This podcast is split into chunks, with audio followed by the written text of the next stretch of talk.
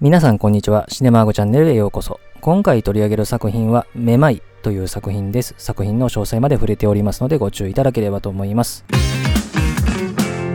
それではこのめまいの基本情報から紹介しておきますと、この映画は1958年のアメリカ映画で上映時間128分ですね。映画のタイトルはですね、めまいとなってますけれども、現代はバーティゴという言葉ですね。まあ、これはめまいというふうに訳されるんですけれども、まあ、映画の中でも出てくるようなですね、高いところから下を見た時に感じるクラッとするようなものに使う言葉なので、まあ、いわゆる病気で、例えばちょっと高熱とかで頭がクラッとする、それでちょっとめまいになってしまうって時に使う言葉は、英語ではディジーという言葉を使いますんで、それとちょっと違うというところはね、これは頭に入れておく必要あるかなと思いますね。で、映画のあらすじですけども、冒頭にですね、警官をやってたですね、スコティは犯人を追ってですね、ビルの屋上に行った時にですね、落ちそうになってしまうんですけれども、まあ、そこで同僚の警官がですね、助けようとした時に、誤ってビルから転落して死んでしまうと。まあ、そこでですね、罪悪感を感じて、高所恐怖症にもなってしまったスコティは警察を辞職してしまうんですね。そんな彼のところへですね、友人のエルスターがですね、ちょっと自分の妻の行動がおかしいから尾行してちょっと調査してほしいと、まあ、いうふうに依頼してくることで、マデリンというですね、このエルスターのですね、夫人を尾行するようになっていくという映画ですね。で、この映画には原作があってですね、フランスのミステリー作家、ボワロー・ナルズ・ジャックという人の書いたですね、死者の中からというものが原作になってますね。で、この映画のスタッフ関係ですね、監督がアルフレッド・ヒッチコックですね。このチャンネルでは以前ですね、レベッカとかサイコとか取り上げましたけども、まあ、この映画1958年ですが、まあ、特にヒッチコックは50年代、それから60年代前半ぐらいまでは本当に全盛期というかね、本当に代表作がたくさんある時期の作品ですね。でそれから音楽の担当がバーナード・ハーマンですね。彼はですね、ヒッチコックの映画ではハリーの災難っていう映画からマーニーまでの間でですね、7作品、ヒッチコックの映画音楽を担当していると。で、彼はあの引き裂かれたカーテンというね、映画の時に意見が対立してからたもと分かったとなってますけども、まあ、特にね、このサイコとかめまいの音楽っていうのはバーナード・ハーマンの代表作の一つでもあると。それから撮影の担当がロバート・バークスという人で、この人は、ミシェラの乗客からマーニーまでのですね、12作品でヒッチコック映画の監督作品の撮影を担当してますね。で、泥棒なり金って映画ではアカデミー賞の撮影賞も取ってる人ですね。それからタイトルデザインがですね、ソウルバスという人が務めてまして、まあ、このめまいとですね、北北西に進路を取れ、そして最後の3作品でヒッチコック映画のタイトルデザインを担当してる人で、まあ、このめまいにおけるタイトルデザインもですね、非常に評価を得たものですね。で、キャストに関しては主人公のスコティを演じたのがジェームズ・スチュワートですね。彼はですね、ヒチコック映画ではロープ、裏窓、知りすぎていた男、そして本作のめまいの4作品で出演してまして、まあ、ヒチコック映画には欠かせないキャラクターでしたね。それからマデリンというですね、このスコッティが尾行することになる女性を演じたのがキム・ノバックですね。当初はですね、ベラ・マイルズというね、女優を使いたかったそうなんですけども、まあ、撮影がちょっと遅れ出たことによってですね、そのベラ・マイルズが今度は妊娠してしまったということで出られないということで、まあ、急遽白羽の矢が立ったのがこのキム・ノバックであったとなってますね。それからミッチというね、スコッティの友人の女性を演じたのがバーバラ・ベルゲデスという人で、この人はあのママの思い出という映画でアカデミー賞候補になったことのある女優さんですけれども、まあそんなにメジャー映画がたくさんあるという女優さんではないですね。で、評価関係ですけども、アカデミー賞で言うとですね、美術監督装置賞と音響賞という2部門にノミネートされましたけれども、受賞ならずということで、この映画はね、あの作品賞とか監督賞とかそういったところにはノミネートされなかった作品なんですね。ただですね、後のものでですね、まあ、いろんな映画のランキングっていうのは発表されますけれども、その中でもですね、2012年のですね、発表のものですけれども、まあ、10年ごとにですね、毎回ですね、名作映画100選のランキングっていうのをですね、イギリスのですね、雑誌のサイトサウンドというところが出してるんですけれども、まあその時にですね、評論家が選ぶ歴代名作映画ランキングというものでですね、846人の各国の評論家がですね、投票した映画のランキングでですね、長らくオーソン・ウェルズのですね、市民権が1位だったんですけれども、まあ、なんとこの時ですね、めまいがトップに立ったというところがですね、非常に話題にもなったところだったんですよね。なので、まあ、こういうランキングをやるとですね、結構上位には来るんですけれども、まあ、2012年という時にですね、まあ、ようやく1位になるというようなことまで起こってるというところなので、まあ、当時こそですね、まあ、いろんな批判もありつつですね、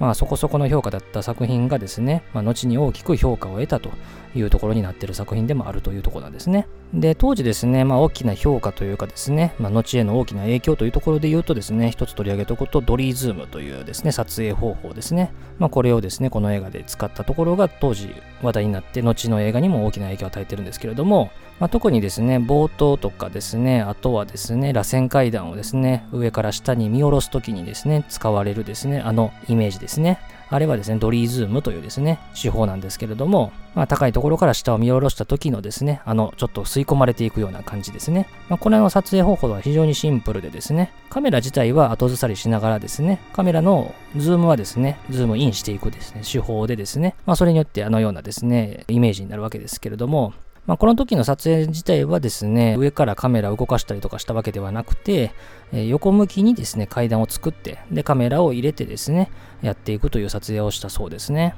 まあ、後の映画で引用されたもので一番有名なもので言うと、おそらくね、スピルバーグが撮ったジョーズですね。あそこでですね、あの浜辺にいるロイ・シャイダーを映す時の場面なんかでも使われているということで、後への影響も非常に大きな撮影方法を生んだ映画でもあるというところですね。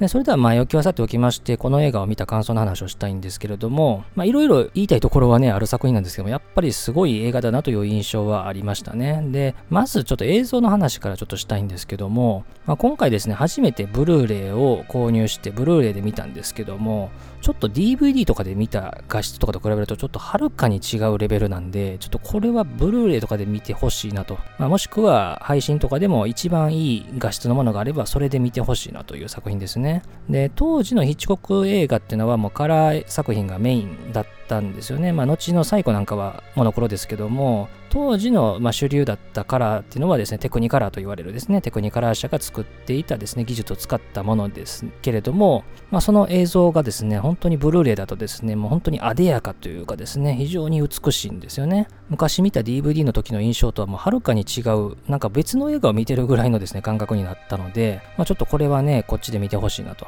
あの、ブルーレイの特典にですね、映像の復元に関してですね、いろいろやってる場面っていうのが入ってるんですけども、それがですね、あの、90年代の復元の時の話なんですよね。90年代にもですね、この映画のですね、ちょっとネガのですね、状態があまり良くなくて、まあ、復元にですね、かなり多額のお金をかけてですね、やって、それで再公開して、まあ、非常にまたそれで評価を得たっていう話が残ってたんですけども、まあ、さらにそこからですね、ブルーレイになるということで大きく進化してるんだろうなと思いますね。で、まあ、当時のテクニカラーというですね、特色もあって、やっぱり原色のですね、特に赤とか緑ですよね、この映画では。まあ、それが非常にうっとりするほどなんですよね。まあ、特に一番印象に残るのはおそらくあのレストランの内装の赤色ですよね。あの中に一人だけですね、マディレンが着ている緑のですね、ドレスですよね。あれもすごく際立つわけですよね。ああいうヒッチコックの映画ではですね、まあ、たくさん人がいる中、まあ、会場の中とかでですね、ある一人の人物を際立たせるっていう演出、すごくね、うまいなという印象があって、たまたまこの前ですね、ちょっと前の映画ですけども、1937年にイギリス時代にヒッチコックが撮った第三逃亡者っていう映画でもですね、終盤のですね、ある会場の中で一人の男を映す場面っていうのがですね、非常にうまいなと思ったんですけども、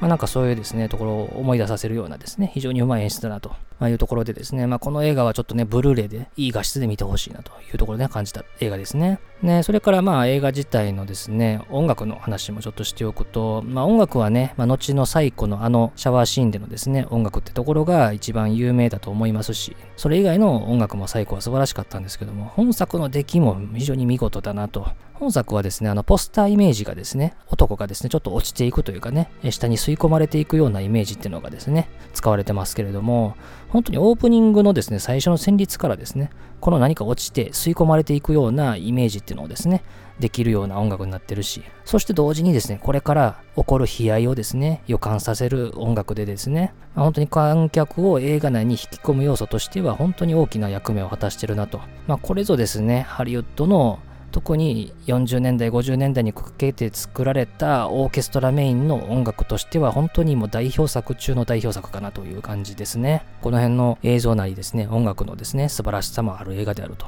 で、まあ、本作はですね、まあ、サスペンスミステリーでもあるわけなんですけどもそのネタばらしっていうのは実は中盤ぐらいにしてるわけですよね。あの、スコティが追いかけていたですね、まあ、女性っていうのがですね、まあ、実は偽のマデリンだったというところなんですけれども、まあ、友人エルスターから尾行するように言われていたですね、まあ、女性が、まあ、マデリンというね、奥さんですけれども、それが実は偽物で、本物はエルスターが鐘楼からですね、突き落として、偽のマデリンを演じることで、エルスターからお金をもらってたんだってことが、観客側にだけ中盤ちょっと過ぎぐらいに明かされるんですよね。だからラストでですね、どんでん返しで観客を驚かせるとか、そういう映画ではないわけですよね。ちなみに原作ではラストにそのネタばらしをしてるそうなんですけども、まあ、ヒッチコックはそこに興味がなかったんですね。で、しかもですね、スコティが追いかけてですね、まあ、マデリンがですね、まあ、実は違う女性であるっていうことは、後で絶対にバレるんですよね。もしくはその時にバレる可能性もかなり高いわけですよね。あれはですね、スコティが高所恐怖症であるっていうところをですね、知って、それを利用してエルスターがですね、偽装殺人をしたというところになってるわけですけども、まあ、スコティが鐘楼までですね、本当に一心不乱に上がってきてしまえばバレちゃうし、で、落ちた女性をなんとか助けようとしてですね、そこへ行ってしまうとバレちゃうし、で、病院かなんかに運ばなきゃいけないっていうところで、病院まで行ったらですね、全然違う女性なんじゃないかっていうことでバレるし、まあ、それから後でお葬式なんかもやってるだろうから、それでもバレるし、まあ、本当にですね、このエルスさんの考えた犯罪っていうのは、明らかに完全犯罪ではない。スコティの高所恐怖症とかをいろいろ利用してる彼の好みとかもいろいろ利用しているんですけれども、別に完全犯罪じゃないわけですね。で、こういうツッコミが入るってことは、まあ絶対わかるわけなんで、まあ、映画的にはここはもう正直すっ飛ばしてるわけですね。で、こういうですね、まあどの映画にも当てはまることですけれども、これはおかしいと。いうところでですね、それでこの映画全然ダメじゃないかってね、思われてしまうのもしょうがない部分ではあると思うんですよね。で、逆にですね、まあこれおかしいけど、まあ映画を進める上で別にいいわっていう部分もあるわけなんですけれども、まあ私は個人的に後者の方かなと。もちろん前者だと思ってですね、この映画がダメだっていう評価になる人もいるとは思いますけどね。でしかもですね、この前半部分ですよね、マデリンがですね、まあカルロッタというね、亡霊に苛まされているというところをですね、スコティあるいはま観客向けに信用させようとするですね、要素がたびたび登場するわけですよね。お墓のところだったり、ホテルの場面だったり、まあ、そして何よりね、あの書店の店主との話の場面っていうのが、よりリアリティをもたらしてるわけですよね。あそこはですね、ミッチに誘われて、知り合いがいるからといってですね、この地の歴史に詳しいというですね、この書店の店主に、まあいろいろ話を聞くという場面までわざわざ入れてるわけですから、まあ、ここでですね、まあ、観客あるいはスコティに信用させるってところをですね、すごく成功させてるわけですよね。だからマデリンは、まあ、自分がカルロッタの亡霊だと思ってるというところがですね、まあ、信じられてしまうわけですよね。まあ、そこをですね、まあ、この映画では中盤でひっくり返すというところをやってるわけですね。で、中盤以降の展開のある意味の繰り返しってところにも通じる話なんですけれども、この映画の中ではですね、すごくね、渦とか螺旋とかね、何かがぐるぐる回ってるというようなイメージがすごく使われてるんですよね。例えばですね、もう冒頭の目のアップの中にですね、渦巻く幾何学的なイメージとかがすごくまあ最初は象徴的で印象に残りますけども、まあそれ以降でもですね、まあ鐘楼への螺旋階段っていうのもぐるぐる回ってるし、スコティとマデリンが見る年輪っていうのも一周ぐるっと回ってるものだし、あとはマデリンが見る絵のですね、女性の髪型ですね、もそうだし、あとはスコティがマデリンを追いかけて車で追跡するところも結構ぐるぐるぐるぐる回ってる感じだし、まあそしてあと印象的なのはスコティとジュディがキスしながら彼らの周囲をカメラが一周ぐるっと回るというね、ところとかね。まあこういうですね、ぐるぐる回るってところがですね、後でも話しますけども、まあ、そこの場所で止まっているっていうようなイメージにもなるし、あとは繰り返すって意味にもなるわけですね。で、この映画は映画の最初から中盤にかけてと中盤以降の展開っていうのは結構繰り返しもあるわけですよね。例えばスコティは同じ女性を2回愛してしまうことになるわけだし、あと再び鐘楼の階段を登るってところも繰り返しになるし、あとはですね、まあその場面にもつながる話ですけども、高所恐怖症を解消するためには同じ衝撃が必要だって医者に言われる場面がありますけれども、一回登った鐘楼への階段ってのをもう一回登るというところですね。だから前半と後半で結構同じことを繰り返しているというね、くだりがあるわけなので、まあこれもですね、このぐるぐる回るとかね、渦とか螺旋のイメージとすごく合ってる場面だなと思いますし、まあそれがね、象徴的であると。で、まあ本作のその真相の話の場面で、後半からのある種の繰り返しの場面でですね、まあ偽のマデリンを演じてたジュティが実はその間にスコティを愛してしまったというところなんですね。ジュディは騙してると分かりながらもですね、スコティと接しているうちに、まあ、徐々にですね、愛を感じていったと。ただですね、まあ、ここの場面ですよね。本当に、この2人が惚れ合うってところは、正直私はあんまりピンとこない部分がありましたね。これは、スコッティがジュディを好きな理由、これは後で話しますけれども、まあおそらくヒッチコック自身に当てはめられてることだと思いますし、まあ、ジュディからスコッティへの愛ってところも同じところかなというふうに思います。まあそうやって捉えないとこの映画ちょっとね、この2人が恋に落ちるっていうのはちょっとね、いまいちピンとこない部分があるわけですね。まあそこで出てくる話ってのが、先ほどもちょっと話した女性蔑視の話ですね。この映画は特に、まあ、中盤から終盤にかけてですね、まあ、スコティがあのマデリに似てる女性をですね、捕まえて、まあ、ジュディというね、女性がいて、彼女のですね、服装とか髪型とか化粧とかをどんどんマデリンの姿に似せていくという展開ですね。まあ、ここがね、女性蔑視だというふうに批判されたポイントだんですけれども、まあ、それだけじゃなくてですね、まあ、本作は、まあ、そこもそうなんですけども、こんなスコティを愛してしまうという設定にこそ、やっぱ女性蔑視の考えがあるんじゃないかなという部分もあるわけですよね。このスコティとジュディのですね、関係っていうところはですね、まあ、本当に親子関係ぐらいの年齢が離れてるわけですよね。スコティはもう50超えてるだろうし、ジュディは20代半ばぐらいの女性であるというところなんですよね。だからまあ親子よりも年離れててもおかしくない、まあ、初老の男がですね、まあ、友人の妻である若い女性と恋に落ちるという展開なんですね。で、しかもですね、まあ、このスコティは友人の奥さんだから、この人は愛しちゃいけないんだと、友人の妻なんだからダメなんだとかっていう葛藤に苛まされることは一切ないわけですね。本当にもうまっすぐに好きというところでどんどんどんどん突き進んでいく、まあ、本当にのめり込んでいくわけですよね。この若いブロンド美女を好きになるってところはまさしくヒッチコクそのものですよね。ヒッチコクっていうのは映画の中でヒロインの女性としては、まあ、必ずブロンド美女を使ってたわけですよね。まあ、そういったブロンド美女への系統があるし、まあ、ラブストーリーとしてみれば、まあ、この男女が惚れ合うところは先ほども申し上げたようによくわかりませんので、まあ、本当にそういうもの、ヒッチコックがこのブロンド美女が好きで、そのブロンド美女から好かれたいというところの願望がそのまま映像に表現されてるのかなっていう感じもしてしまうわけですね。何せですね、最初に彼らが意識する場面ってのはもうですね、あのコーヒーカップを取ろうとして手が偶然当たるところですよね。まあこんなベタな演出あるかっていうぐらいですね、ベタなんですけども、まあ観客視点として見れば、まあ、この死の亡霊に取り憑かれた女性ってところが、まあ、ある種信用を得てる場面ではあるので、まあ、その視点で見ればですね、まあ、彼女のことを救いたいというところで動くっていうところはわかりますよね。ただ、この映画は半分終わるとですね、それをひっくり返すわけなんで、まあ、その観客視点っていうのはですね、一切なくなるというところであるんですよね。まあ、この世からですね、もう姿を消した幻想を求めて、まあ、別の女性をそれらしい女性に仕立てていくと。で、本作は男女関係として描いてるんですけども、まあ、こういうものは人間誰しもあり得る話かなというふうにも思いますね。広く言えば。男性から女性だけじゃなくて、女性から男性でも起こり得る話ですよね。恋愛関係で言えば。もっと言うと、親子関係でも起こり得るし、まあ、会社の上司と部下の関係とかでも起こり得る話かなと。この世にはない自分の知り得る理想があって、それを似た人を探して理想像に近づけていく。まあ、これはもっと後の話で言えば、アイドルとかね、二次元の話とかにも当てはめることができるんで、まあ、よく言えば自分色に染めるとも言えるんですけども、悪く言えば理想の押し付けですよね。スコティはこれ自分から変わろうとしてるわけではないんですよね。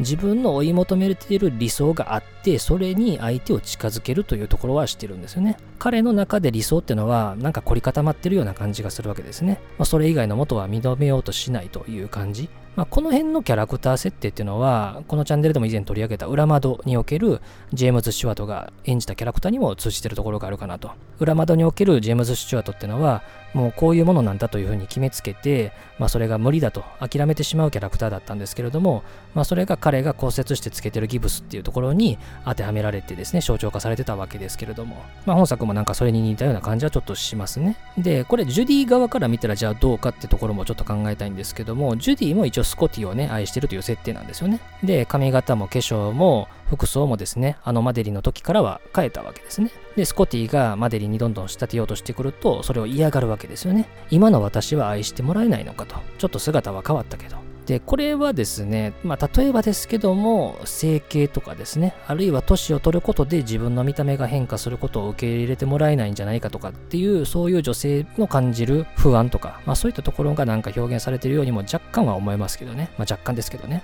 で、まあ、こういう、まあ、女性蔑視的な考え方もあるんですけども、本作はやっぱり男性の弱さってところもですね、すごく象徴されてるかなと思いましたね。それはですね、このスコッティとキャラクターは終盤にかけて、まあ、その女性をですね、どんどんどんどんコントロールしていこうとするんですけども、まあ、実は真相を知るまでっていうのは、実はずっと騙されてたキャラクターですよね。翻弄されてたキャラクターですよね。エルスターの、まあ、偽装殺人に図らずも手を貸さず形となって、自分を愛した女性と似た女性を理想の女性に仕立てていくってところの展開なんですけども、この女性がですね、まあ、似た女性だと思ってたけども、同一人物であるってことを見抜けてないわけですよね。もちろん化粧も髪型も服装もですね、違うわけなんで、まあ、これはスコティだけじゃなくて、多くの観客も騙せたかもしれないんですけども、まあ、例えば仕草とか声とか性格とか喋り方とか、まあ、何か特徴的なものっていうのはですね、まあ、見た目以外にもいろいろあると思うんですけども、まあ、そういったものでは判断できないわけですね。あくまで彼が彼の中で作り上げたあの時のあのマデリンでしか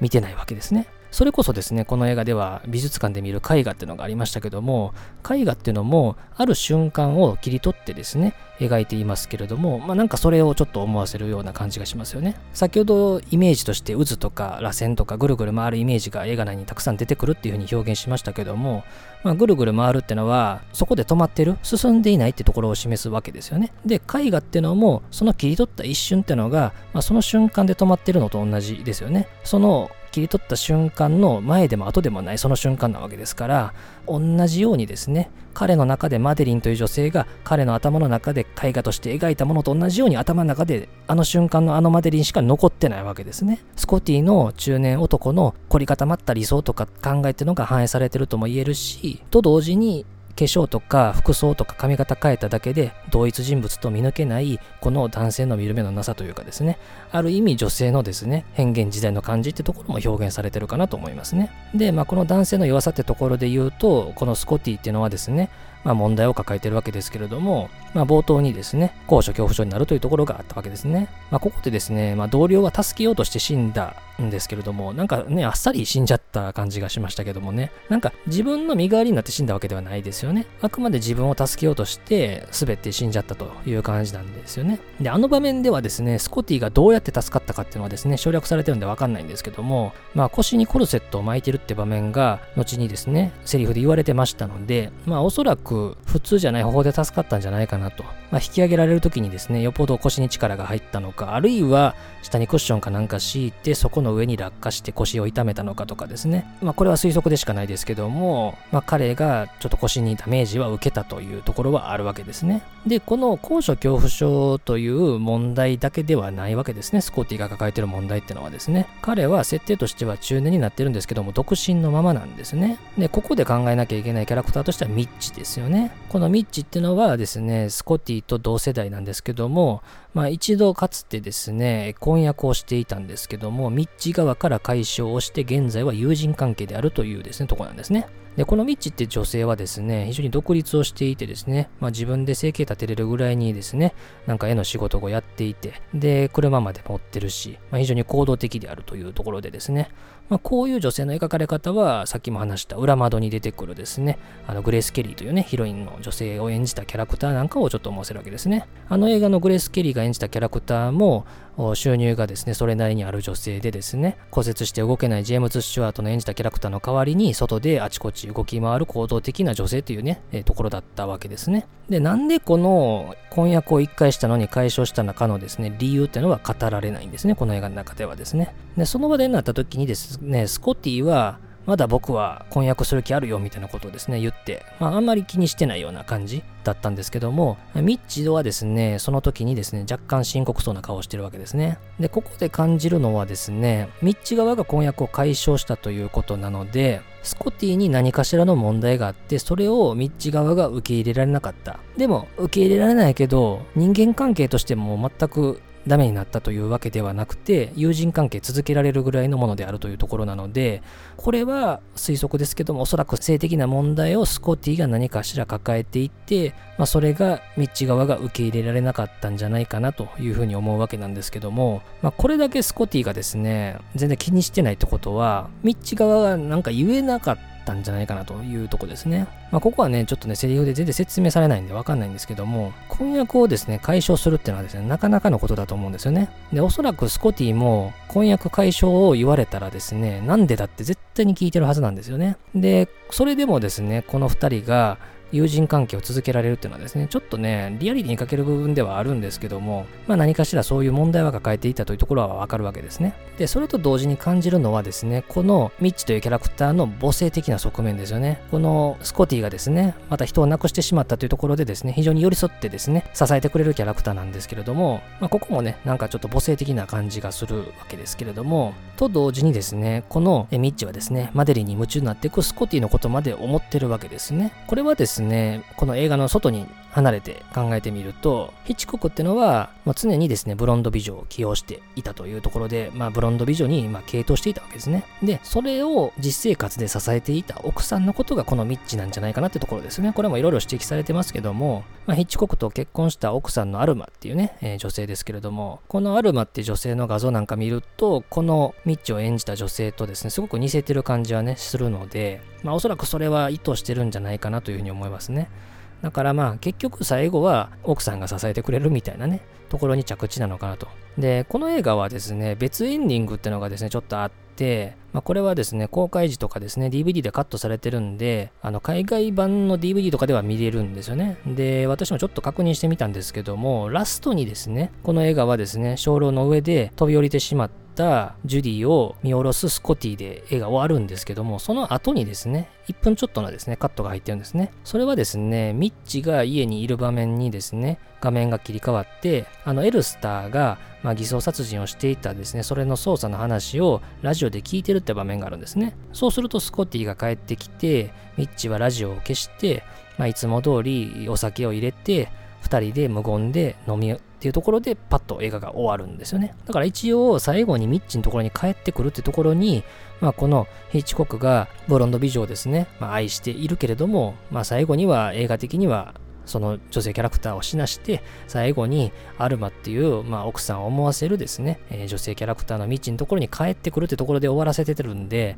まあ、そう思うと、このキャラクター同士が、まあ、なんか無理やり恋に落ちて、でも最後にはそれがしていう形で解消されて、最後にミッチのところに帰ってくるってとなると、まあ、受け入れられるような感じもするかなと思いましたね。ただやっぱりラストですよね。この映画のその鐘楼からですね、ジュディが落ちていくってとこですね。まあこれは最初、もう10年以上前にですけれども、初めて見た時はこのオチはさっぱりわかんなかったですね。なんで急にあの女性が飛び出してきて、ジュディが落ちちゃうのというところがですね、まあさっぱりわかんなかったですね。ただですね、この映画は先ほども話したように、まあ映画内で繰り返しっていうイメージがですね、たびたび使われてるので、やっぱり鐘楼に女性が上がったらですね、映画の中盤までに1回女性は突き落とされていると。で、その後にまた映画の後半でまた同じようなことを繰り返して、また女性が落ちると。まあそういうイメージの繰り返しから考えると、まあこのオチっていうのは、まあ分からなくもないかな、妥当かなと、まあいうふうには感じましたけども、やっぱりカットされてるところが復元されてると、この映画の外にちょっと話は出なきゃいけないですけども、ヒッチコックと彼の奥さんとヒッチコックが愛したブロンド美女との関係を考えると、割とすんなり落ちるかなという感じはしましたね。で、この映画のちょっと関連作品の話を一つだけしておくと、このチャンネルでも以前取り上げたですね、えー、1995年の12モンキーズというですね、テリー・ギリアム監督の映画ですけれども、まあ、この映画の中でですね、まあ、主人公のブルース・ウィリスとですね、ヒロインのマデリン・ストーがですね、終盤にですね、映画館で映画を見る場面があるんですけれども、まあ、そこで見てる映画がですね、この本作のめまいという映画なんですね。で、ここでですね、してるマデリン・ストーのですね、ブロンドのカツラとか、まあそういったところがですね、この映画をちょっと意識してるところがあるし、まあここでこのめまいを使ってるところはですね、なかなかトゥルムモンキーズの中でも非常にね、センスのある場面なのでですね、まあこれ見た上でですね、この12モンキーズ見ると、また意味はわかるかなと思いますね。あとですね、本作のブルーレイをね、買ってみたって話しましたけども、まあ、音声特典でですね、音声解説が入ってます。で、誰がやってるかっていうと、映画監督のウィリアム・フリードキンがやってるんですね。で、ウィリアム・フリードキンっていうと、まあ、フレンチコネクションとかですね、エクソシストとかで知られる映画監督ですけれども、まあ、彼とヒッチコクの関係ですけども、ウィレム・フリードキンはですね、ヒッチコックがですね、まあ、プロデュースしていたテレビ番組でヒッチコック劇場というね、えー、ものがあるんですよね。まあ、ドラマでですね、まあ、いろんな人がですね、演出しているものですけれども、そこでウィレム・フリードキンもですねえ、演出したことがあるというところで、彼らにも一応縁があると